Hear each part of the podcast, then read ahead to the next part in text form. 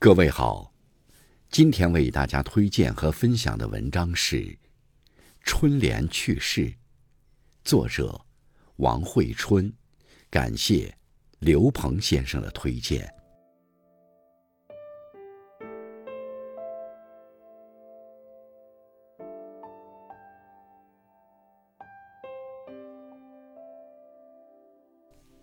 春联儿。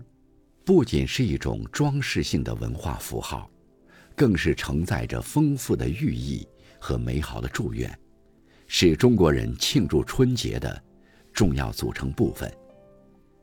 祖孙齐乐写春联儿，过了腊八就是年。这句习语，让我不由自主地回到了小时候的那个山村。我们每个小孩子，甚盼过年。穿新衣，戴新帽，核桃枣满院跑。在那个缺衣少食的年代，一靠近年根儿，梦里都能笑醒。初一还可早起走门串户拜年，攒得一些压岁钱。但在这之前，一般从腊月二十三小年开始，我每日白天陪爷爷，晚上随同爸爸。要在年前这一星期里，把全村五百多户人家的春联儿全部写好。我是他俩的小书童，他们只管写，写几个字的，写啥内容，我会根据送来对联的长短，谁家送来的，把普通的、常用的直接说给他俩。有时也会从爸爸积累对联的小本子上念给他俩听。当然，这时免不了会碰上生字，他俩会停下手中的笔，从字到词到句的讲解。我不知不觉，还没上学，就认识近千个汉字了。口里边讲，手里早已把对联压好上面两角。他两手手舞挥动之间，一幅对联就完成了。有时我会分辨不出他俩不同形体的字，有时爸爸心血来潮会用狂草，爷爷心情好时会画字。我好奇指着问，他俩会手把手的教我，我钻在他俩怀里，小手被大手攥着，开心的笑声传到屋外。满怀希冀送春联儿，公司工会。每年都会组织书法爱好者免费写春联儿，送福到家。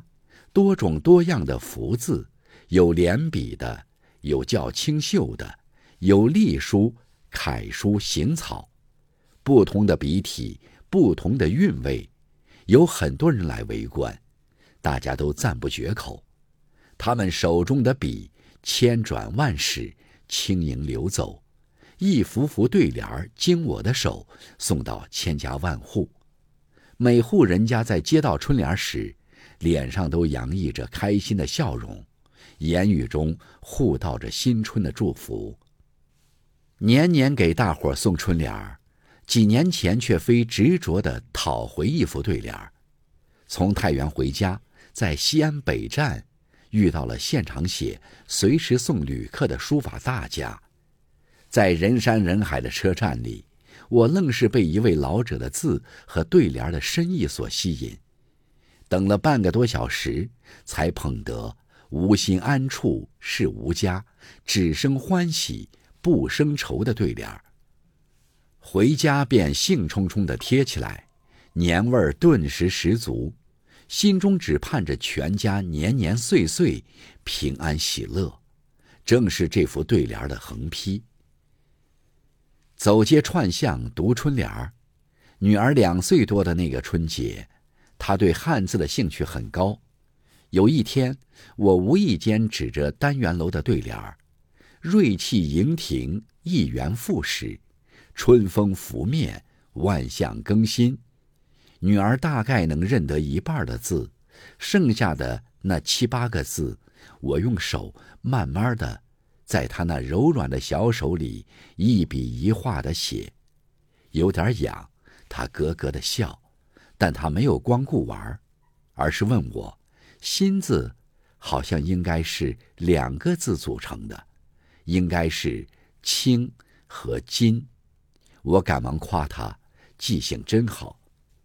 可是他的问题又来了：为啥我刚刚教他读“姓”？